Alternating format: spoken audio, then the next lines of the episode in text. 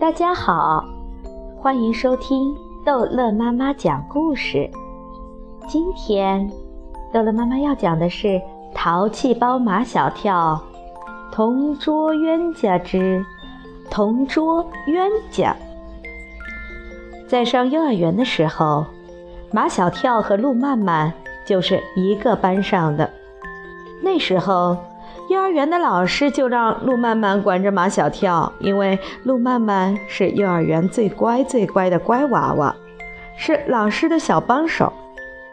马小跳呢，是幼儿园最淘气最淘气的淘气包，光靠老师来管他，根本就管不过来。路曼曼很听话，老师叫他管马小跳，他可以从早上到晚上都盯着马小跳。中午睡觉，他盯着马小跳，一直盯到马小跳闭上眼睛睡着了，他才肯闭上眼睛。不知为什么，马小跳那时候不仅不讨厌路曼曼，还很喜欢她。班上有那么多女孩子，她们的名字马小跳一个都记不住，路曼曼的名字他却天天挂在嘴上。妈妈，鹿曼曼今天又得了一朵小红花，她得的小红花最多了。妈妈，鹿曼曼今天又得了表扬，老师表扬她吃饭吃得多，睡觉睡得好。鹿曼曼得了小红花，鹿曼曼得了表扬，马小跳比鹿曼曼还高兴。马小跳崇拜鹿曼曼，不是一个秘密，但是他喜欢鹿曼曼，就是一个秘密了。当然，现在马小跳早就不喜欢路曼曼了，这个秘密也没有对任何人讲过，更没有对张达、毛超和唐飞讲过。尽管他们好的绝对不允许有自己的秘密，但马小跳还是没有把这个秘密贡献出来让大家分享。如果让他们几个知道，马小跳在上幼儿园的时候曾经喜欢过路曼曼。不笑死他们几个才怪呢！马小跳已经记不清楚他是从什么时候开始不喜欢路曼曼的，只有一件事情他一直无法忘记：一年级的小学生放学走在路上，都会排成两路走纵队，男生一路，女生一路，手牵手的走。马小跳排的位置正好和路曼曼排的位置对应起来，马小跳很高兴也很激动，他喜欢路曼曼，他把他的小手握得很紧，路曼曼却甩开他的手，却去牵丁文涛的手。丁文涛是个像小大人的小男生，头发梳得光光的，才读一年级。丁文涛已经会扔一千多个汉字，会做乘法题、除法题。不仅老师喜欢他，像陆曼曼这样的女生也喜欢他。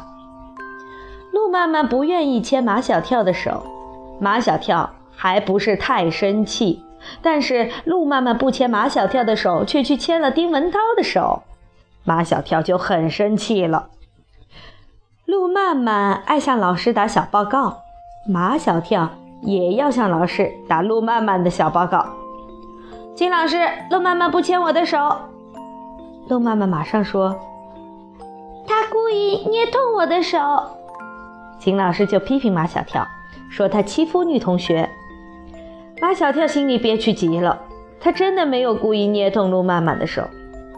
马小跳纵然有一百张嘴，秦老师也不会相信他，他只相信路曼曼。路曼曼是好学生，马小跳是淘气包。也许就是因为这件事情，马小跳从此不再喜欢路曼曼了。到了三年级，马小跳的淘气已经达到了相当的水平。班主任秦老师总不能天天跟在马小跳的屁股后面，堂堂课都盯着他吧？秦老师得找个小帮手。帮他来管马小跳，这个小帮手必须认真负责、铁面无私，而中队长陆曼曼是秦老师心目中最最合适的人选了。路曼曼从小学一年级就当上了中队长，一直当到现在，一直就是秦老师的最得力的小帮手。秦老师非常慈爱地看着路曼曼，他看路曼曼的眼神与看马小跳的眼神完全不一样。我要安排你去跟马小跳同桌，目的是用你的行为去影响他，帮助他，怎么样？你愿意吗？秦老师，我愿意。其实陆曼曼心里一千个不愿意，一万个不愿意。她心里最愿意跟学习委员丁文涛同桌。丁文涛和马小跳完全是两个世界的人。马小跳喜欢淘气，丁文涛喜欢看书。他看了很多很多的课外书，所以他知识渊博。天上地上没有他不懂的。人称小百科，能跟他同桌，一直是路曼曼的一个梦想。但老师的话，陆曼曼是一千个服从，一万个服从。他毫不犹豫地表示，他愿意跟马小跳同桌。秦老师拿出一个小本子交给陆曼曼，让他随时把马小跳的不良行为记录下来，每天放学之前交给他看。这样，他便可以及时的对马小跳进行帮助教育。陆曼曼跟马小跳同桌的第一天，脸上的表情有些悲壮。马小跳跟他笑，但他不跟马小跳笑。陆曼曼，你那么严肃干嘛？马小跳跟陆曼曼套近乎。说起来，我们俩的关系还很不一般呢。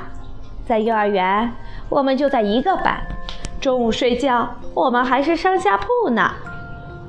陆曼曼根本不理他，只在那个小本子上不停地记呀记呀。马小跳感觉到了陆曼曼对他的冷淡，突然觉得他很陌生。这是那个他在三岁的时候就暗暗喜欢的陆曼曼吗？幸好马小跳现在没有再暗暗的喜欢他了。当马小跳知道陆曼曼是秦老师派来管他的，便决定给陆曼曼一个下马威。上数学课，陆曼曼站起来回答老师的问题，马小跳用脚把陆曼曼的椅子一点儿一点儿地蹬到一边去了。这都是马小跳脚下的功夫。他的上半身仍然坐得端端正正，眼睛看着数学老师，有时还微微点头，这是听课听得入迷的表情。陆曼曼同学回答得非常好，请坐。数学老师的话音刚落，便听到“咚”的一声，陆曼曼坐到了地上，哈哈哈哈哈哈！教室里笑得人仰马翻。数学老师暴跳如雷，谁干的？谁都知道是马小跳干的。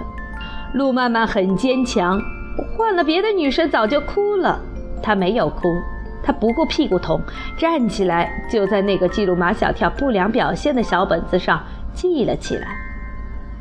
这对同桌冤家的战争就这样拉开了序幕。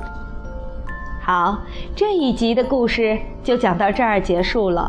欢迎孩子们继续收听下一集的《淘气包马小跳》的故事。